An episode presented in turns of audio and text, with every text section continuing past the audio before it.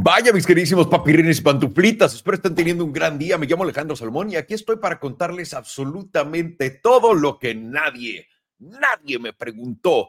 El día de hoy quiero platicar con ustedes de el famoso aterrizaje suave, porque mañana la Reserva Federal nos va a dar, obviamente hoy salieron los datos de inflación, básicamente se quedaron tal cual con expectativas, expectativas no son buenas, tienes una inflación casi arriba del 2% de lo ideal, que es 2%, pero nos están vendiendo a todos una belleza, una belleza que la gente está abogando por y quiero platicar de ello. Y esto es el famosísimo aterrizaje suave. Quiero que me digan todos ustedes en los comentarios, por favor, en cuanto puedan. Pongan aquí abajo y ahorita recuerden que esto va independientemente del chat para que después vamos a platicar acá con la gente en el chat, la comunidad de YouTube, los miembros del canal. Pero antes quiero preguntarles a todos ustedes, si caemos en un aterrizaje suave, ¿Eso qué quiere decir para ti? Es la pregunta. Simplemente, no hay, y por cierto, nadie sabe, nadie sabe qué exactamente quiere decir el aterrizaje suave. Yo vengo a traer, obviamente, mi propio punto, mi respuesta y se las vengo a dar acá, pero quiero que ustedes me digan en los comentarios, ¿qué pasa en este aterrizaje suave que nos están vendiendo? Y ahora, entremos de lleno al tema. Yo creo que muchísima gente está subestimando lo que está pasando y lo que estamos viviendo con la economía. La, la, gran ruptura de cadenas de suministro fue la primera excusa para crear escasez en muchísimas diferentes eh, industrias, sectores, etcétera. Pero hemos visto cómo a propósito están matando otras. Y esas, por ejemplo, comida, los granjeros, están apretando la cantidad de, de, comida que estamos haciendo para que la comida suba de precio. Están haciendo, están creando este tipo de fallas a propósito. No es un accidente. La Reserva Federal sabe perfectamente, o bueno, nos ha contado perfectamente que lo que tiene que hacer en esta ocasión para poder arreglar todo el problema que tuvieron con esta gran inflación que causaron al imprimir no sé cuántos trillones de dólares en una cantidad de tiempo muy reducida cuando la gente no tenía absolutamente nada de productividad, nos dicen que lo que tienen que hacer es simplemente subir intereses. Para todos ustedes que crean que los intereses es lo que genera todo lo que está pasando en el mercado, les tengo, les tengo que decir, pésimas noticias, no es cierto. Esto pasó en el 2008 también, en el 2009, 2010, 2011 y 2012. Lo que estamos viviendo en este momento es simplemente una contracción del crédito. Recuerden que en Estados Unidos la Reserva Federal no nada más imprime dinero y aparece de la nada. Los bancos son los que imprimen dinero que aparece de la nada, crean deuda de la nada cuando vas a pedirles un préstamo para tu oficina, para tu negocio, para tu casa, para el bien que te quieras comprar, ahí es donde aparecen el dinero mágicamente y después ajustan balanzas y se los dan. Así es como aparece el dinero de la nada. En, esta, en este tipo de situaciones donde hemos vivido una alta inflación después de una gran impresión de dinero, nos están vendiendo la idea de que por subir intereses, la gente va a, dejar de pedir préstamos y la demanda va a bajar lo suficiente para que tengamos un aterrizaje suave. Pero ¿qué es un aterrizaje suave? Un aterrizaje suave para mucha gente es no va a haber recesión, no va a pasar absolutamente nada. El aterrizaje suave es lo que estamos viviendo en este momento, donde la gente está gastándose todo su dinero y está metiéndose en créditos de izquierda a derecha que no pueden pagar. Eso mucha gente dirá que es el aterrizaje suave. Otra gente te dirá que pues no, es una recesión, pero una recesión muy leve, ¿no? Que es lo que están buscando. Y lo más curioso de todo esto es que toda la gente que está abogando por el famosísimo aterrizaje suave de la Fed, toda la gente que está abogando por este aterrizaje mítico, dorado, es básicamente si abres los cromos, te sale el holograma más cabrón de todos, ese es el aterrizaje suave, el mítico aterrizaje suave, algo muy, muy especial, algo que casi nunca pasa. Y sabemos perfectamente que nuestra Reserva Federal es capaz de hacerlo, porque lo ha logrado una vez en toda su historia, una, una sola vez en toda su historia y nunca más. Todas las demás han sido recesiones pesadas, ¿ok? Pero la, el mito y la idea errónea en la cabeza de todo el mundo, en mi opinión, de esto, es que en un aterrizaje suave estamos volteando a ver y diciendo que la Reserva Federal va a bajar los tipos muy pronto. Y ahora, quiero, aquí tenemos que disecar esto y detenernos rapidísimo, porque esto es donde la gente se está perdiendo de todo. Y para todos ustedes que quieren hacer dinero, que van a invertir, que ahorraron su dinero y que están listos para, para irse de compras cuando esto sea el momento prudente que de nuevo no tiene que señalarnos que los precios tienen que bajar. Lo único que tiene que señalarnos es que hay un tipo de cierta o a normalidad en precios donde de alguna manera u otra los intereses bajan y todo vuelve una vez más, y todos volvemos a tener una vez más poder adquisitivo como el que teníamos antes, ¿no? Que es lo que mucha gente está pensando. O la otra es este, eh, que van a bajar los intereses porque algo pasó, ¿no? Algo se rompió y van a bajar los intereses. Lo que pasa es que la gente no recuerda esto, pero la Reserva Federal no es proactiva. La Reserva Federal jamás te va, pero como psíquica, a detener que algo pase. Recuerden, todos vimos a la inflación venir, todos, todos. Tuvo que ser... Eh, la gente que no vio la inflación venir, me pregunto por qué no pudieron hacer un, un análisis tan, tan básico de lo que es simplemente cómo funciona la masa monetaria en el planeta, pero los que sabíamos que íbamos a tener inflación, que era una gran mayoría de gente, no me considero especial por haber sabido esto, también vimos cuánto tiempo tomó la Reserva Federal en empezar a intentar detener la inflación. Vimos a la inflación descarrilarse y subir, salir del maldito, eh, de la maldita botella en donde la teníamos encerrada y apareció enfrente de todos nosotros. Pero la Reserva Federal no hizo nada hasta casi un año después. Y aquí es donde todo el mundo se está equivocando. Porque si todo el mundo cree que van a simplemente bajar intereses porque las cosas no pintan bien, se les está olvidando que la misma Reserva Federal está diciendo, estamos viendo para atrás, estamos viendo cosas en el espejo de atrás. Nunca, nunca, nunca la Reserva Federal ha actuado antes de que algo pase. Actúa después. Primero vino COVID, luego vinieron los encierros y luego vino la impresión potente de dinero. No fue, no fue primero la impresión potente de dinero, luego vino COVID y luego los encierros o de ninguna otra forma. Es tal cual como pasan las cosas. En este tipo de situaciones, cuando estamos viendo que nos suben los tipos, lo que estamos creando son restricciones crediticias. Y yo se los había dicho, esa, eh, esa tormenta en los bancos y cómo lo arregló la Reserva Federal fue para ajustar y apretar el crédito y no dar más créditos a la gente, no dar más créditos a los, a los medianos y chicos negocios. Y ahí es donde ya estamos viendo dónde todo el mundo está apretado, ¿no? Con, cuando, cuando pones restricciones en crédito, no puedes crear nuevo dinero, no puedes crear nueva productividad, no puedes salir adelante. Es sencillo. Eh, eh, sería ilógico que de la nada en este momento a todo el mundo le empiece a ir mejor. ¿Por qué? Cuando vivir cuesta más, cuando comprar cosas cuesta más, cuando los servicios cuestan más, pero nadie está haciendo más dinero relativamente a los costos que estamos pagando. Solamente piensa en tu Disney Plus, piensa en tu Pornhub, en tus membresías más importantes que atesoras con toda tu vida, como esa membresía tu sitio pornográfico favorito. Esos han subido de precio. Y la razón y, y, la cantidad que ha subido de precio no es un 3%, no es un 4%. Estamos viendo unas subidas potentes en todos lados. En todos lados. Entonces, para no hacerles el cuento tan largo, ¿Dónde es que la gente se esté equivocando? Muy sencillo. Si eres de los que pre, eh, eh, que cree firmemente que va a haber un aterrizaje suave, tienes que darte cuenta entonces que esto probablemente ya pasó y que de aquí en adelante las cosas van a mejorar. Pero tienes que preguntarte cómo es que van a mejorar si no van a bajar los tipos, porque no puedes decir que va a haber un aterrizaje suave y van a bajar los tipos. ¿Por qué bajarían los tipos si hay un aterrizaje suave? Esa es la cosa más contraindicadora del universo y la más eh, eh, contradictoria a sí mismo. Si hay un aterrizaje suave y una recesión suave, como la que ya tuvimos el año pasado, el antepasado, etcétera, todas estas recesiones suavecitas que apenas se están pegándole a la gente, no, porque no hay recesión, recuérdenlo. ¿Por qué bajaría la Reserva Federal los tipos? ¿Por qué? No tiene sentido alguno. La misma gente que propone el aterrizaje suave son la misma gente que está diciendo que van a bajar los tipos el próximo año. Recuerden, si llegan a bajar los tipos agresivamente es que algo muy grande se rompió en el sistema y los tienen muy mal acostumbrados a todos pensando de que en verdad van a reaccionar rápido, tal cual como pasó en COVID, y van a volver a imprimir una cantidad de dinero brutal porque eso no, eh, eh, eso no tendría sentido alguno. Ahora, no podemos descartar que esa sea la situación, no podemos descartar que la agenda de estos tíos sea inflar todo hasta explotarlo y reventarlo. No podemos descartar eso. Pero lo mejor de todo esto es que si nos equivocamos en nuestro análisis, vamos a salir adelante más rápido que todos los demás porque vamos a entender dónde hay un fondo rápido y un fondo que no es un fondo, es un fondo local donde podemos tomar ventaja y comprar algo que suba de precio rápido. Pero la realidad es que eso no va a pasar.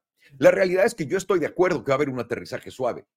pero un aterrizaje suave es el peor escenario para la economía en total.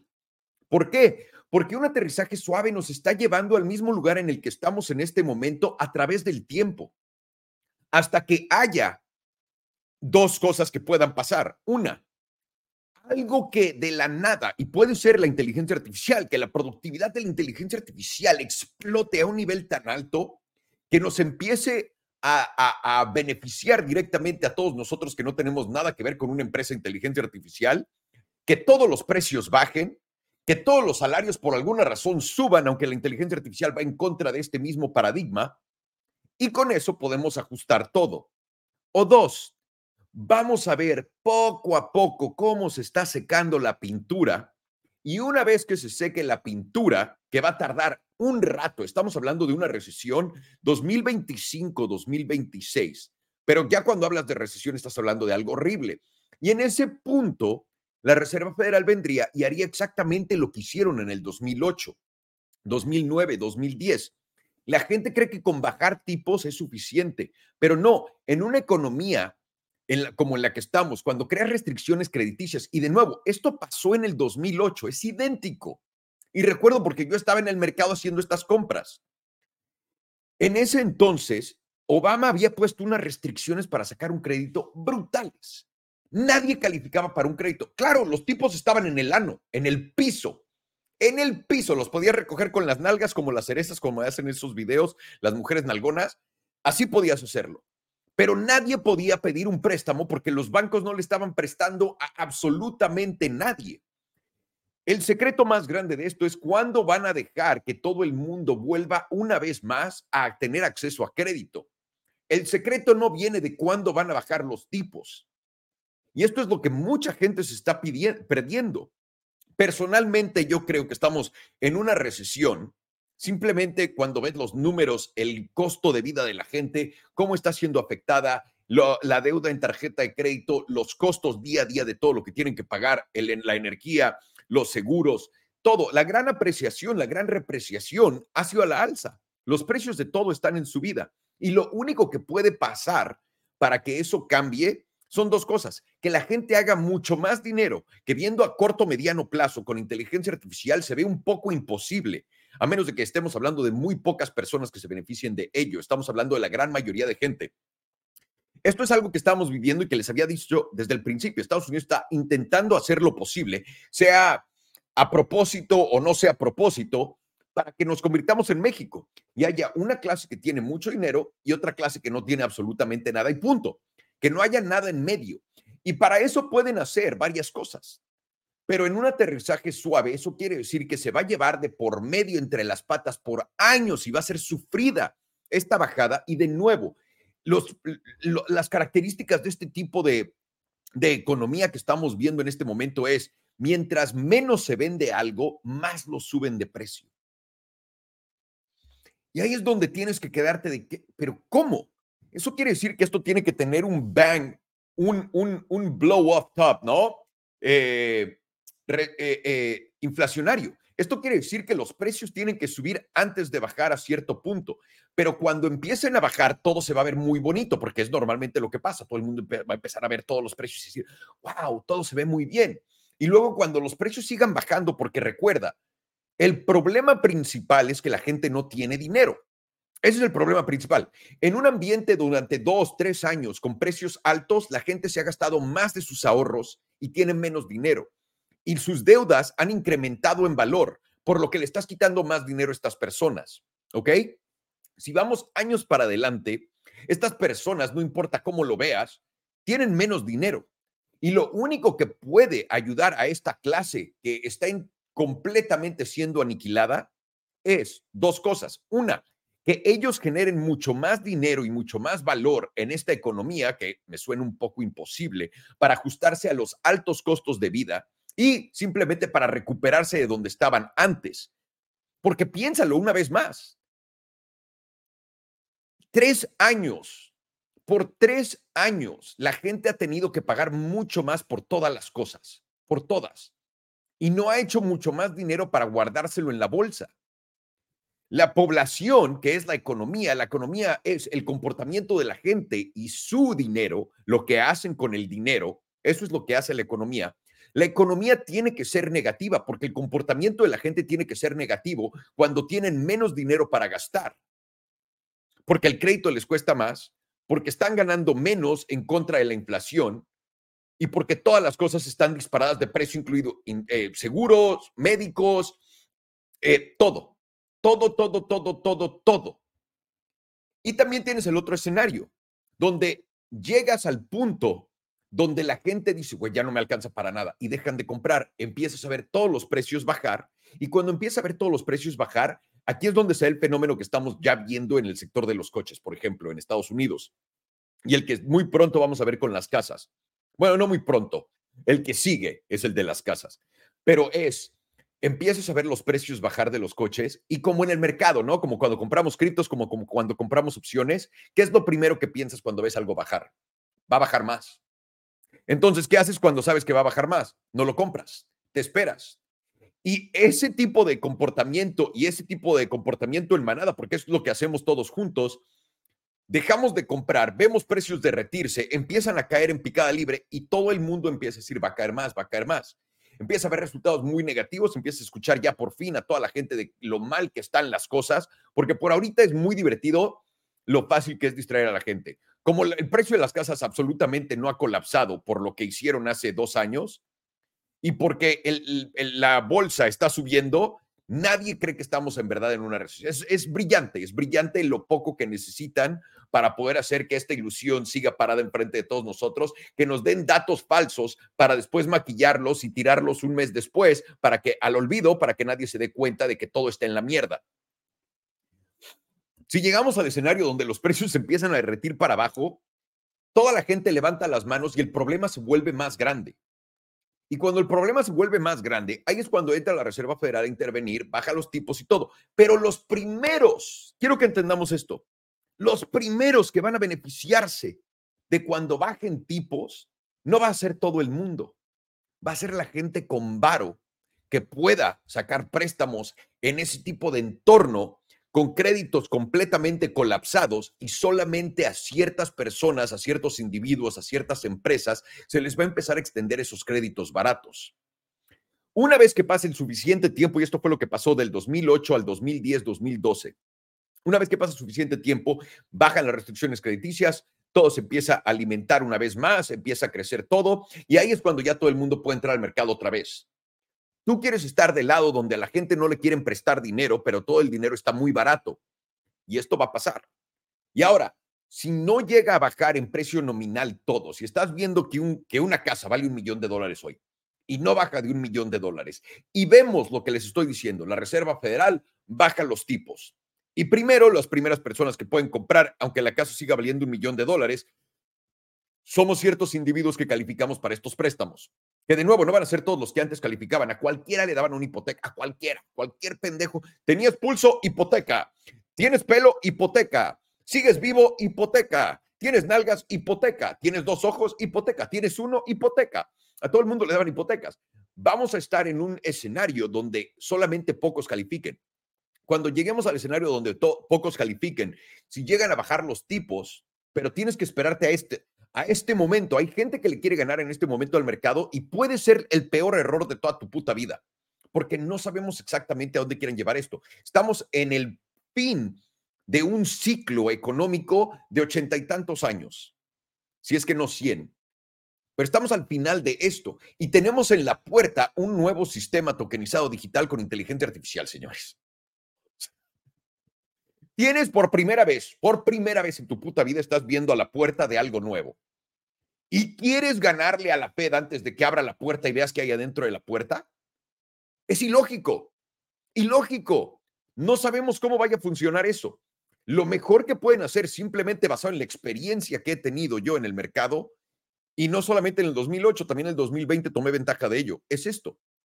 Espérate a que la Reserva Federal en verdad baje los tipos.